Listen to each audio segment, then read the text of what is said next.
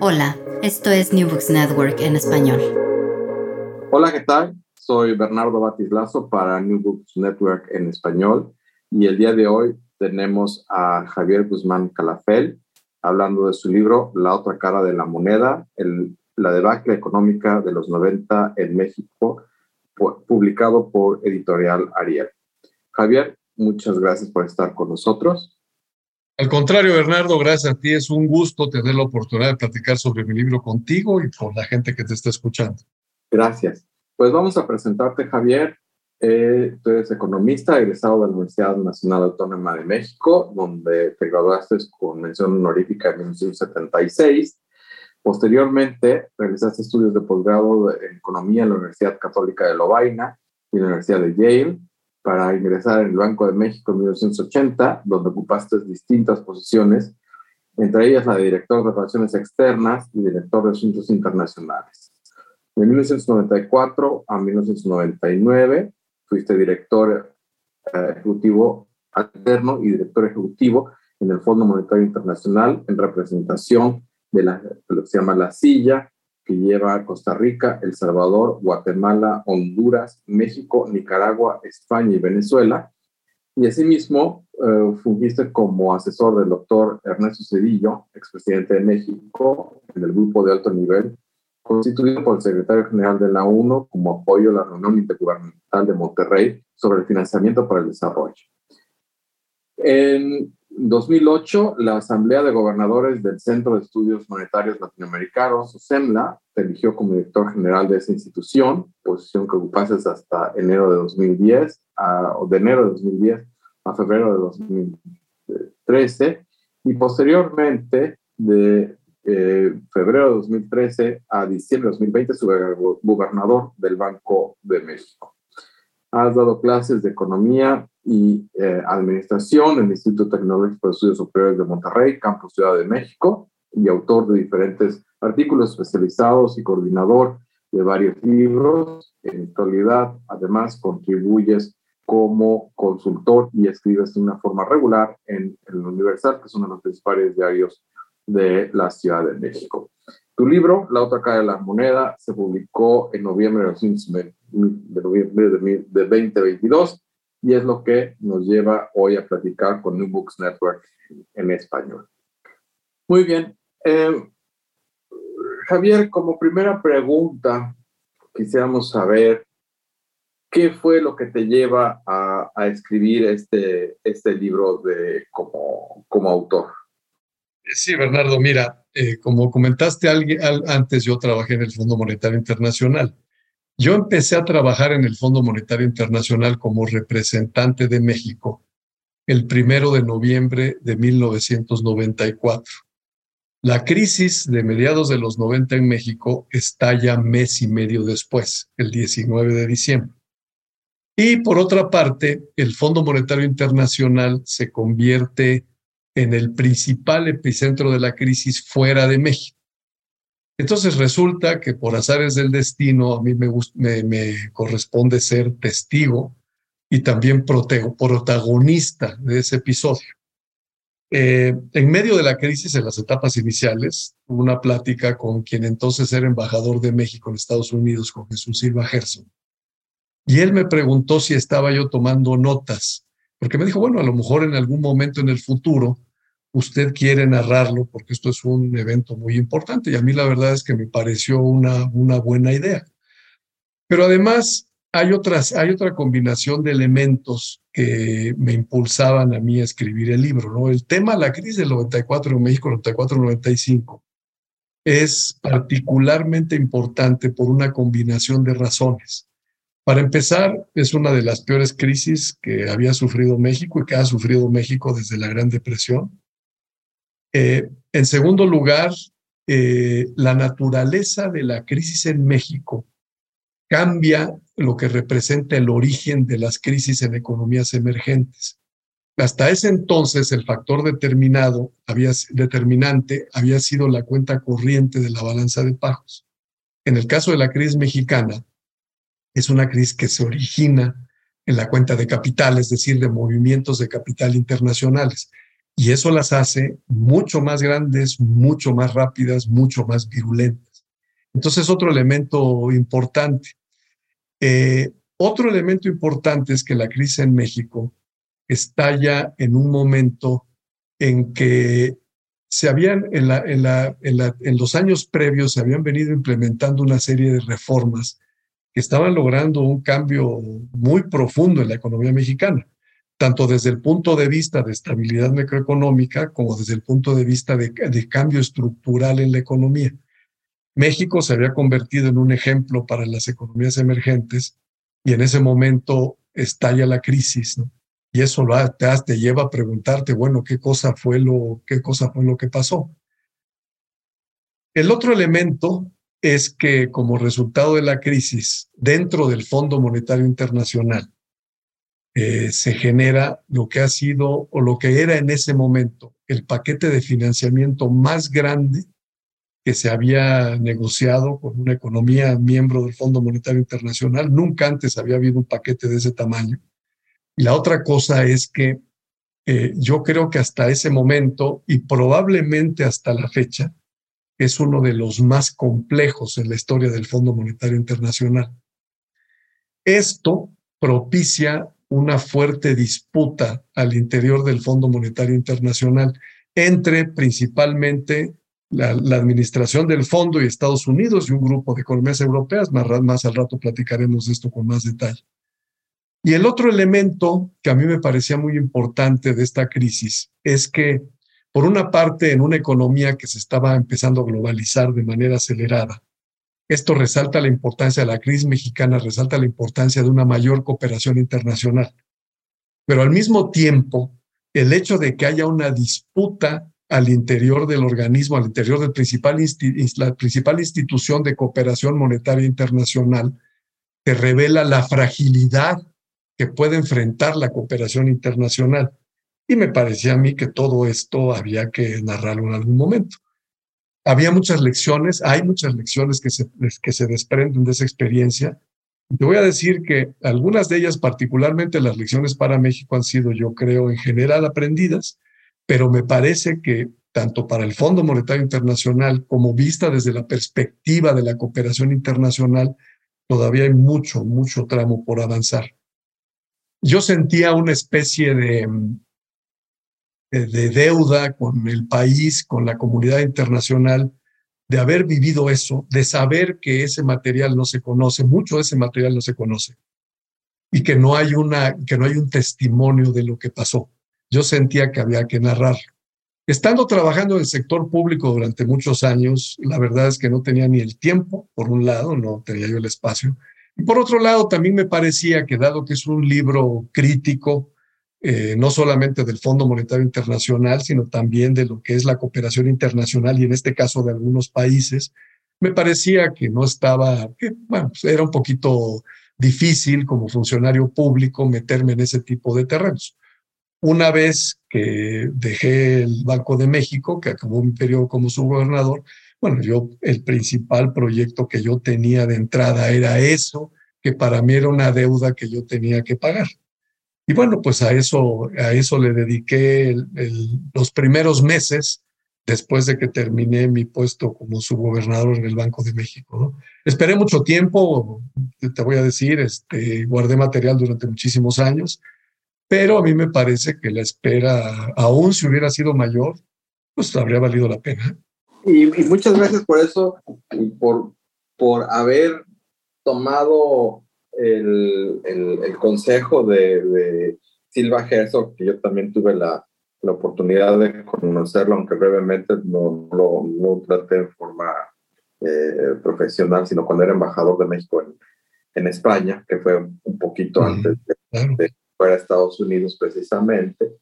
Eh, y, era una persona muy, muy accesible y, pues sí, eh, su padre también fue una persona que importante para la historia financiera de, de México. Y, pero vamos a regresar, vamos a, regresar a, a, a, una de las cosas que tú has mencionado, o un par de las cosas que has mencionado. Primero, que yo estoy de acuerdo que tu libro es, es una gran contribución en el sentido de que son muy pocas las veces en que tenemos como lectores, y más en mi, área, en mi profesión como académicos, una, una narración de los hechos de, de primera mano que eh, eh, queda claro que tú has, no, no solamente es, es una, hacer un ejercicio de memoria, sino que has tenido la, la sensibilidad de referir, de, de, guardar los documentos y además referir a, referirte a documentos contemporáneos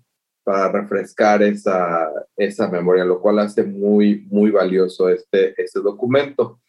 Ahora, pasando a, un, a una cosa, o sea, el, libro pues lo, lo divide en, en, digamos, en tres grandes momentos, ¿no? Los antecedentes de la crisis, la crisis en sí, ¿no? Y finalmente, eh, cómo se compara la crisis de México con otros, con otros, eh, eh, o con otras crisis económicas en, en su momento. Claro, esto se pasa alrededor de, de, nueve capítulos que tiene el, el libro eh, de, un, de, un, tamaño además muy, muy accesible para, para cualquier lector en, en, su lenguaje y en, el, y, en el, y en el tamaño.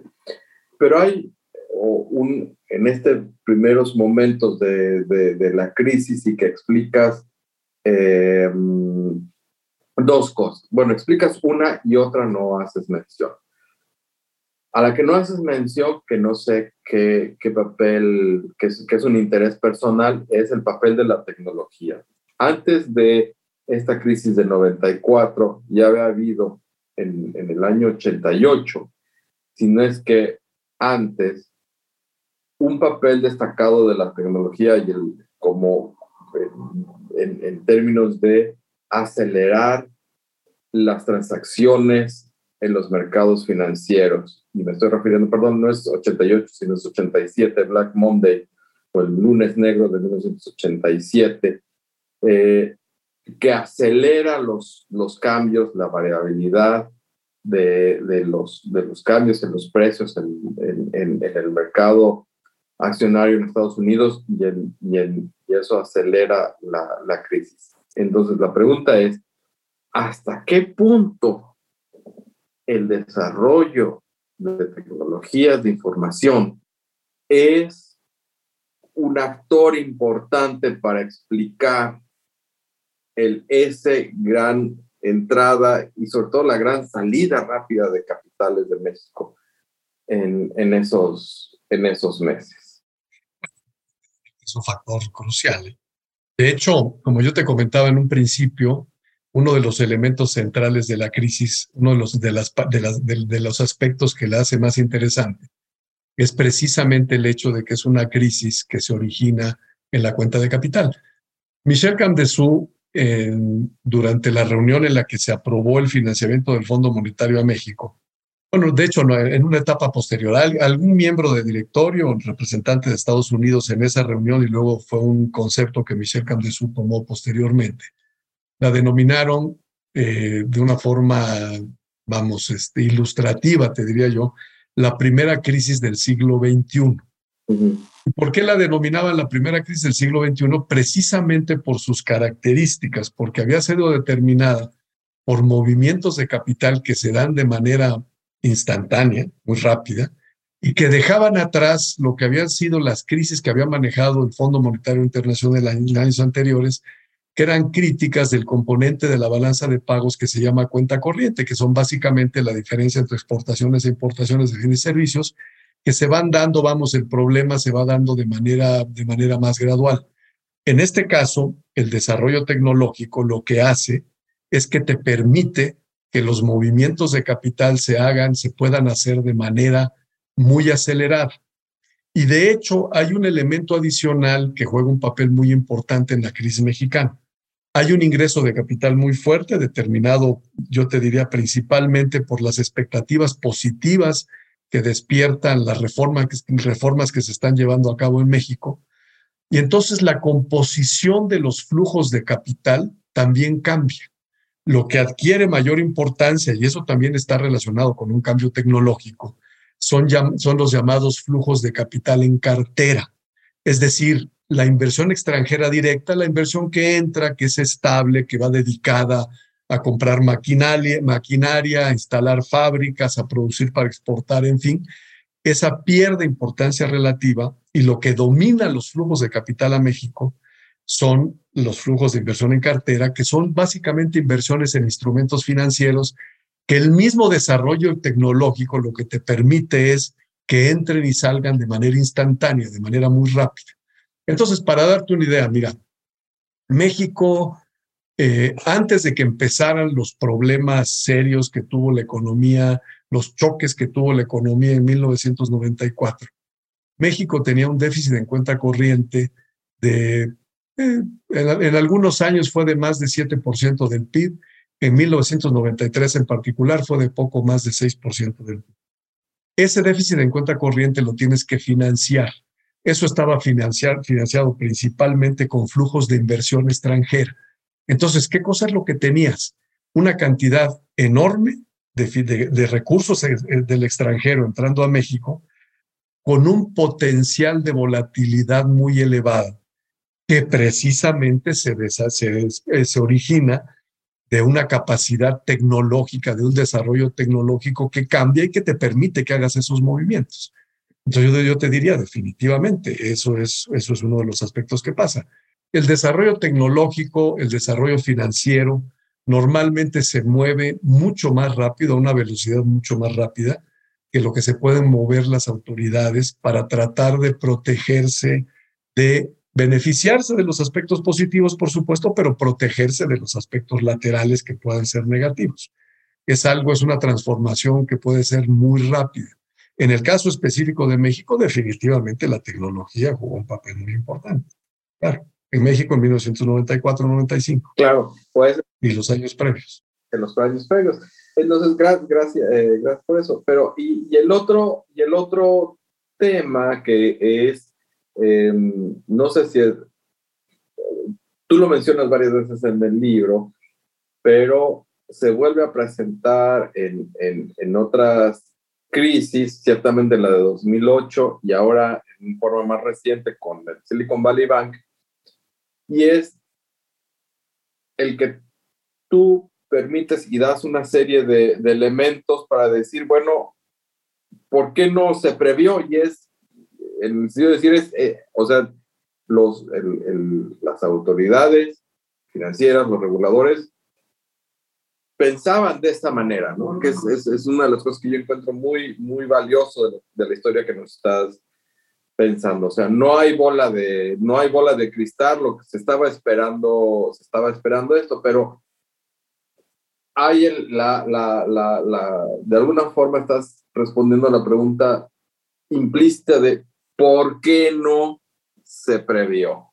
¿No?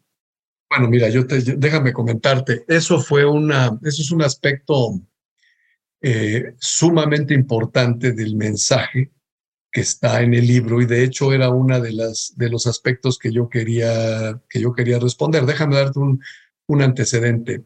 Eh, en el momento en que estalla la crisis, una de las principales preguntas que surge es, eh, el fondo tiene, como el Fondo Monetario Internacional tiene como una de sus principales responsabilidades vigilar el comportamiento de la economía mundial y precisamente tratar de evitar que haya crisis. El hecho de que surge esta, crisis en México es una falla enorme del Fondo Monetario Internacional. Eh, bueno, y lo primero, lo primero que pasa en estos casos es que siempre se empieza a buscar quién tuvo la culpa y en dónde está, en dónde fue el, cuál fue el problema, de dónde surgió. Entonces, había en ese momento en el directorio del Fondo Monetario Internacional un brasileño que era el decano, un señor que se llamaba Alexander Kafka, eh, que al final de cuentas pasó más de 30 años en el directorio del fondo. Y hablando de este tema recordó él decía que es un refrán portugués que dice que en tiempos de cuando tienes un problema muy grave, una crisis, es más importante encontrar un chivo expiatorio que resolver el problema. Entonces, empiezan a buscar un culpable y todo mundo empieza a ver al otro lado y tratar de ver a quién le echan la culpa. Y la una de las versiones, yo te diría, que dominó en la percepción internacional era, es que la culpa fue principalmente de México porque las autoridades mexicanas no fueron transparentes. Esa era una explicación muy conveniente para muchos y eso permeó de manera muy importante. Déjame decirte, eh, había mucha transparencia en México, yo te, yo te diría definitivamente que no. No era, una, no era una situación en la que tú pudieras presumir del grado de transparencia en México. Ahora, la siguiente pregunta es, ¿y eso te proporciona una explicación de por qué no se previó la crisis? Y yo te diría también definitivamente que no. Déjame darte un punto de referencia. Estados Unidos. Estados Unidos le dio un seguimiento muy estrecho a la economía mexicana en 1994. ¿Por qué? Porque se firmó NAFTA, porque además como parte de NAFTA hubo un acuerdo financiero con Estados Unidos, entonces se firmó un acuerdo de 6 mil millones de dólares con ellos para apoyar a México en caso de dificultades. Ese acuerdo, de hecho, empezó cuando vino el asesinato de Colosio para generar confianza, en fin, y luego se formalizó, se institucionalizó y, y el acuerdo quedó como permanente, existe hoy en día. Y además, pues Estados Unidos, como sabes, pues siempre tiene un interés muy especial en la economía mexicana. ¿Y por qué? Porque México y Estados Unidos están sumamente interrelacionados. Un problema en México tiene repercusiones importantes en Estados Unidos. Bueno, Larry Summers, que en ese momento era el principal funcionario internacional del Tesoro de Estados Unidos, eh, él públicamente lo dijo varias veces. Es cierto que México no era transparente, es cierto que había unas variables que México, variables importantes que México no daba a conocer, entre ellas las reservas internacionales, daba a conocer, pero en cuenta gotas, tres veces al año, no, no tenías acceso a ellas de manera frecuente. Pero lo que es el Summers es, también es cierto que ese tipo de información la puedes conseguir muy fácilmente en el mercado, la información está disponible. También se dijo que las emisiones de tesobonos que se emitieron en ese periodo no eran públicas. Larry Summers dijo es totalmente falso, la información de tesobono estaba disponible puntualmente, eso lo sabíamos todos. Y la otra cosa que comentó él, independientemente de esto, lo que yo les puedo decir es que el hecho de que no haya habido suficiente transparencia en México no da una explicación de por qué se previó la crisis.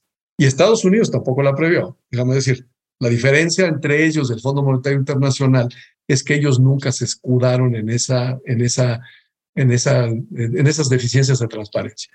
Bueno, ¿por qué no se previó la crisis? ¿Qué cosa fue lo que pasó? Mira, lo que había era una situación eh, que tenía, digamos, aspectos contrastantes.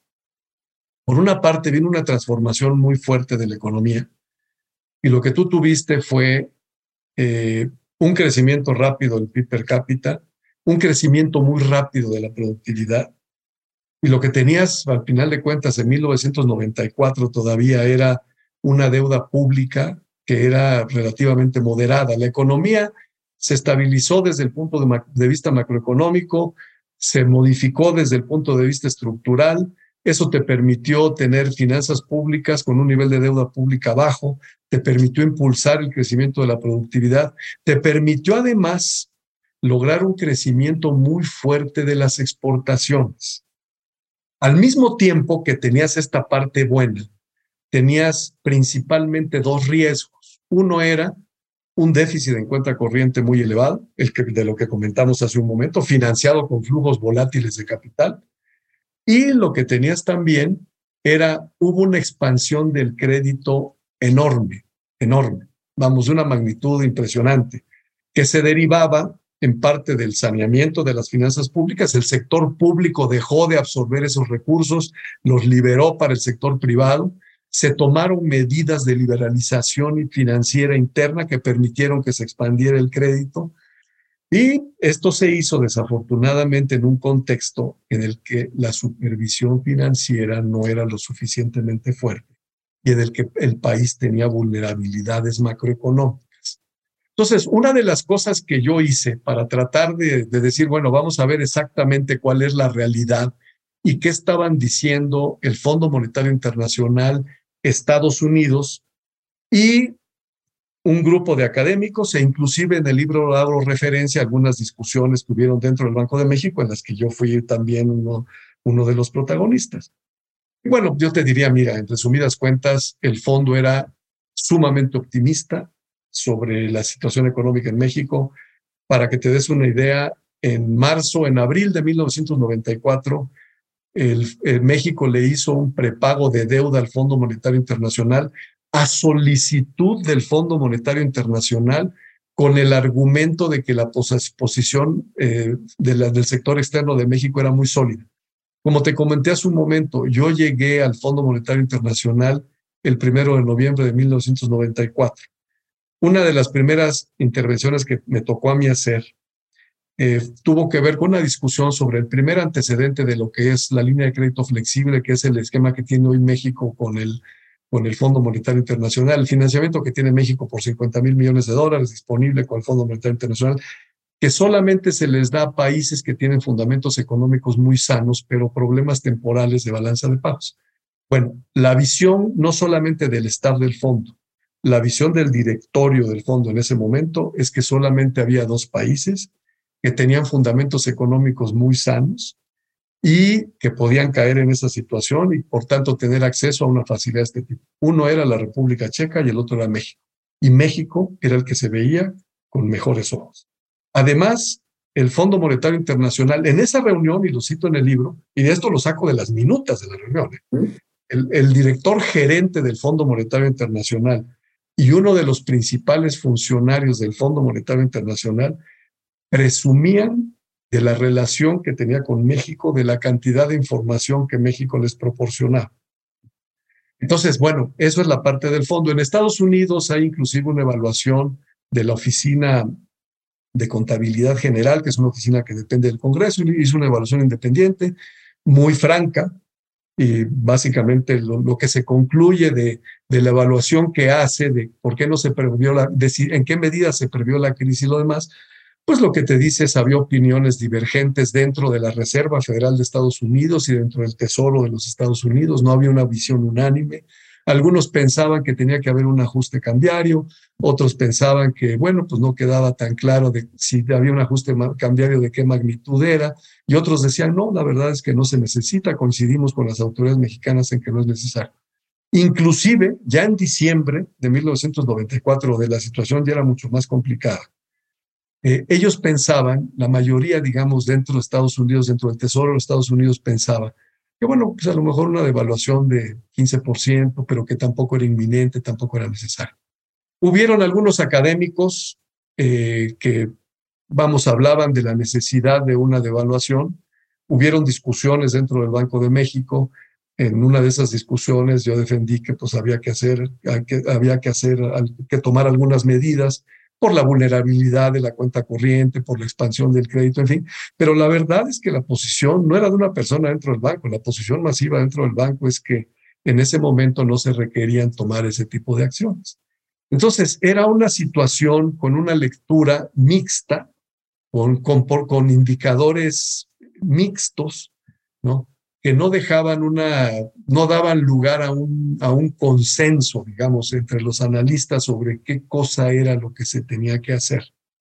Eso es visto desde una, desde una perspectiva franca. Eso de que fueron las cifras de mes, eso es una excusa conveniente para una institución que tenía como una de sus principales responsabilidades precisamente anticipar este, a este tipo de pero en, el, en, en, otro de los grandes temas que, que, tocas en el libro y que has, y que has mencionado hace, hace un momento es precisamente el, la, la falta de, por no llamarle de mejor manera, de un gobierno corporativo, de una, una colección de incentivos que aseguren la cooperación internacional. O sea, que la cooperación, como tú nos platicas de primera mano, la cooperación internacional se da en gran medida por buena voluntad y cuando hay una, y es muy difícil, independiente, o sea, podemos entrar al caso específico, pero es muy difícil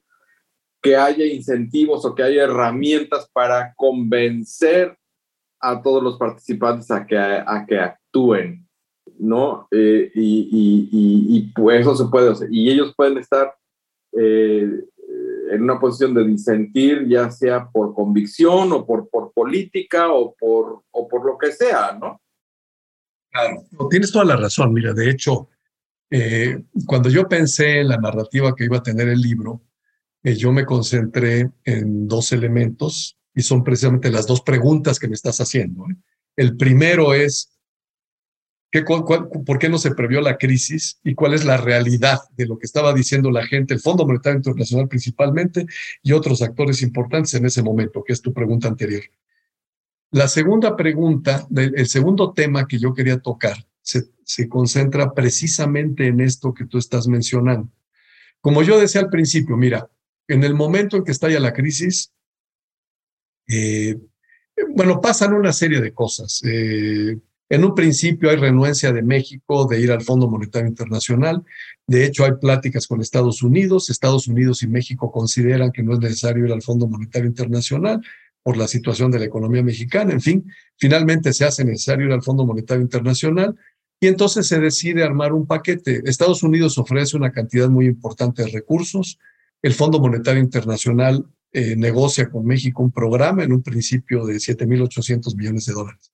Pero un día antes de que ese programa vaya al directorio del Fondo Monetario Internacional, Estados Unidos comunica que no van a poder otorgar todos los recursos que habían comprometido. Y entonces reducen de manera muy importante el paquete de financiamiento para México. ¿Cuál es la respuesta del Fondo Monetario Internacional? La visión al interior, y, y en este caso me refiero a la administración del fondo, el Estado. a la administración me refiero a su cabeza en ese momento, vamos a los principales funcionarios que toman las decisiones en el fondo. Y lo que ellos dicen es, bueno, es que va a haber una crisis mundial. México va a contagiar al resto de economías emergentes y esto va a ser una crisis mundial, no lo podemos permitir. Y lo que hace el fondo es decide incrementar su paquete de financiamiento de 7.800 millones de dólares a 17.800 millones de dólares. Ya los 7.800 millones de dólares implicaban el uso de una cláusula que se llama de acceso excepcional.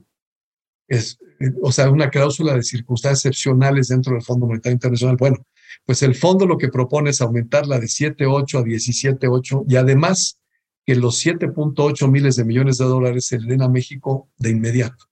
Entonces es una revolución. No me voy a detener en demasiados detalles, no habría tiempo, simplemente te comento, mira, el Fondo Monetario Internacional era y sigue siendo, ya no en la misma, obviamente después de la crisis de México cambiaron muchas cosas, ¿no? Pero en ese momento era sumamente rígido. Los, los documentos para tomar una decisión en el directorio del Fondo Monetario Internacional se circulaban tres semanas antes. Era extremadamente difícil aceptar que se diera financiamiento a un país por encima, por encima de los límites que el fondo establecía. Bueno, en este caso se, brincan todos los límites, la decisión se anuncia con unas pocas horas de anticipación, los montos son increíblemente grandes, en fin. Y eso lo que provoca es que hay una crisis dentro del Fondo Monetario Internacional. ¿Cuáles son los actores de esa crisis? Por un lado está el, el, Fondo Monetario Internacional, quiere decir la administración del fondo, y está el STAR y Estados Unidos. Y del otro lado están un grupo de economías europeas.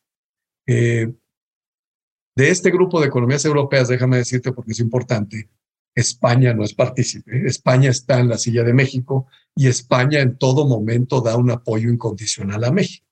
Tampoco está Rusia. Rusia es mitad europeo, mitad asiático, pero Rusia es una economía emergente y como tal se puede ver afectada por problemas similares. Su posición es diferente de, la, de las de estas, de estas que son ocho, ocho sillas europeas. Está ya la crisis. ¿Y cuál es el problema de fondo, en resumidas cuentas, de estas eh, economías europeas? En primer lugar, ellos sienten que ese paquete que se armó de, entre Estados Unidos por una parte, el Fondo Monetario Internacional por la, por la otra, fue una decisión que tomaron de manera conjunta y se sintieron excluidos. Ellos sienten, a nosotros no nos tomaron en cuenta, a nosotros no nos preguntaron. En segundo, y eso hiere sus sensibilidades. En segundo lugar, ellos sienten, tienen una visión regional de las responsabilidades del, del, mundo. Eh, ellos dicen, bueno, mira, eh, México está en América del Norte, América del Norte acaba de firmar el Tratado de Libre Comercio y entonces pues esto no es una responsabilidad o es una responsabilidad pero parcial del Fondo Monetario Internacional, pero es una responsabilidad en lo fundamental de Estados Unidos, que es una posición absurda, absurda, porque el primer artículo del Fondo Monetario Internacional lo que te dice precisamente es que es una institución de cooperación internacional que tiene como uno de sus principales objetivos poner sus recursos a disposición de los países miembros para permitirles enfrentar dificultades como las que estaba pasando México y para evitar un deterioro eh, de la economía internacional. Y luego hay un elemento adicional que lleva a los europeos, a este grupo de países europeos a tomar esa decisión, y es que tienen una lectura equivocada de la crisis. Ellos piensan que México no tendría un efecto sistémico, a pesar de que ya había turbulencia mundial, también una cosa difícil de entender. Ellos argumentan que no se justifica que el, uso de, de la cláusula excepcional del Fondo Monetario Internacional para darle los recursos a México. Ellos lo que dicen es, no, es, este, esto tiene que ser por tramos, poco a poco, en fin, en un momento en que la economía mexicana se estaba básicamente colapsando. Argumentan también que puede haber eh, riesgo moral, es decir, el hecho de que le den recursos a México eh, puede incentivar a inversionistas a invertir en economías emergentes porque saben que el fondo le está dando una garantía. Y bueno, eso, eso tiene cierta validez, te diría yo. Pero también argumentan que hay un, hay un problema de riesgo moral para otros países. ¿Qué quiere decir esto? Brasil se va a comportar de manera muy irresponsable y está dispuesto a caer en todos los problemas que tuvo México con esta crisis porque el fondo los va a ayudar, que eso no tiene ningún sentido, ¿no? Eh, y otra cosa que argumentan ellos también es este, que hay, necesidad de ajuste adicional en México, que en ese caso tenían, tenían razón. Entonces, bueno, ¿qué cosa es lo que pasa? Aquí hay una, es, bueno, y al final de cuentas pasa algo nunca antes visto en el fondo. Cinco sillas europeas se abstienen, que es algo que nunca se ve. Inicialmente habían sido seis, para que te des una idea, son seis, y luego una de las sillas, la silla de Bélgica, decide no abstenerse y después de que habían avisado que se abstenían, deciden que siempre no, para no perjudicar más al Fondo Monetario Internacional. Eso en la historia del fondo jamás se había visto y yo no creo que haya otro caso parecido. Y ahí empieza una crisis, una disputa. Y esa disputa se prolonga durante dos años y medio ese grupo de países europeos obstaculizan a México una y otra y otra y otra vez, obstaculizan la relación de México con el Fondo Monetario Internacional. La crisis ya se había resuelto, la crisis ya se había superado y ellos seguían obstaculizando la reunión, la, la, relación de México con el Fondo Monetario Internacional. En algún momento Stanley Fischer, un economista sumamente conocido, que fue gobernador del Banco de Israel, que fue vicegobernador de la Reserva Federal, eh, académico de muchísimo prestigio. En fin, en ese entonces era el segundo de a bordo del Fondo Monetario Internacional. Y es lo que en alguna ocasión, en alguna reunión que se narra con detalle en el libro, comenta que habría sido eh, mucho más productivo aprender las lecciones de la crisis de México que dedicarse a recriminarse ¿no? durante, dos, durante dos años y medio. Y. Bueno, eso te da una, déjame, esto te da una idea de lo frágil que puede ser la cooperación internacional. Pero hay otros dos elementos. No solamente se abstienen en la, en la decisión de, de, aprobar el programa de México y obstaculizan a México durante dos años y, y medio, sino que en el momento de armar el paquete, cuando se les pide que participen, este grupo de países lo que dicen es, bueno, mira, sí participamos, nada más que queremos que por cada dólar que le prestemos a México, depositen un dólar en nuestros, en nuestros bancos, es decir, que, esté totalmente colateralizado. Una cosa que es absurdo en un país que obviamente no tiene recursos. Entonces, eso te da una idea de la fragilidad de la cooperación internacional. Y aquí viene otro elemento que tú preguntabas al principio, el tema de gobernanza.